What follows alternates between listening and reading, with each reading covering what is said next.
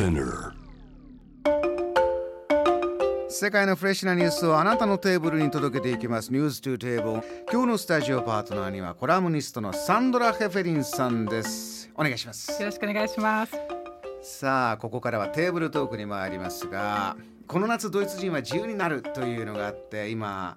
えー、ワクチン接種が進んでいる中7%がもう完全に接種を完了した。そして人口22.8%が1回目をクリアしてこのペースでいけば夏にはそれこそビアガーデンを楽しんでそうです、ね、エンターテイメントサッカーも楽しんでそうですね。いうもう期待が高まっているということですがそんな中今夜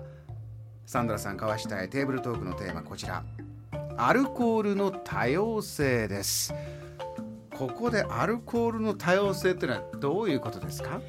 まあ、あのアルコールもまあいろいろっていうことなんですけども、うん、あのちょっと面白い動きがあって、はい、あのドイツであの最近その25歳以下の若者を調査したんですね。25歳以下の若者。はい。でそうするとあの2004年だから17年前だとあの25歳以下の若者はその43%以上がまあ定期的にアルコールを飲んでいたんですが、定期的に普通に飲むよっていう人がもう半分いたんですね。うん、その17年前。ところが最近の25歳以下の若者っていうのは3人に1人しか定期的にアルコールを飲んでないっていうことが分かったんですね。結構下がりましたね、うん、10%ぐらいパーセンテージ下がったそうですね。なので結構その若者のアルコール離れっていうのが最近のそのドイツとかヨーロッパとかまあ欧米社会のちょっとトレンドって言えるかもしれないですね。これあちらの中でもドイツは特に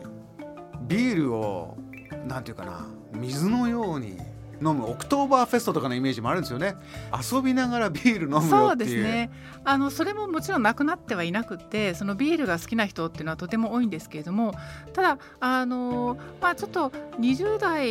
10代20代30代っていうよりはまあちょっと昔ながらのあのなんて言うんでしょう。そのビールを飲んでゆっくりするっていうのは昔からドイツにあるその風習なのでどっちかというとその若い人のトレンドではないかもしれないですね。若い人のトレンドのこの飲む人減ってるっていうのはどういう趣旨なんですか？まあこれはなんかその発端はもともとはなんかあの2018年にアメリカ人の作家のルビー・バリントンさんっていう人が書いた本なんですけれども「あのソーバー・クリオス」っていう本でソーバー・。クリオス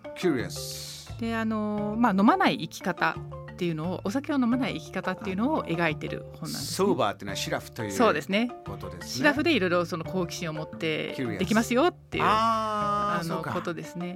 あのノミニケーションという言葉が日本だとあったりこのお酒ちょっと飲むことで、えー、心をちょっと緩めてそれこそ好奇心あるものに先輩の話聞くとかお互い話深めるっていうのがそれこそ上の世代ではあるけど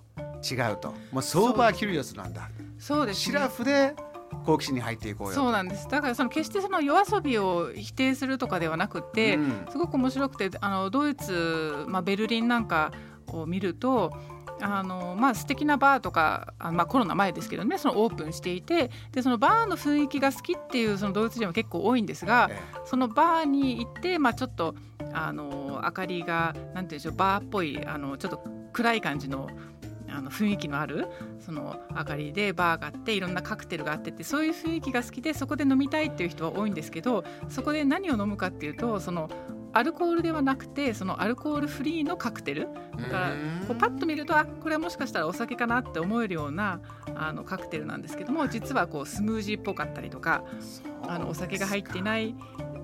飲み物をそのお酒っぽい雰囲気の中で飲むっていうのが今のブームですね。日本はそもそもそんなにお酒ガブガブ強いっていう方が実はそこまで多くないっていうのもおそらくあってノンアルコール飲料っていうのはかなり以前から種類もで味もいいものがどんどん出てきたりっていうのがね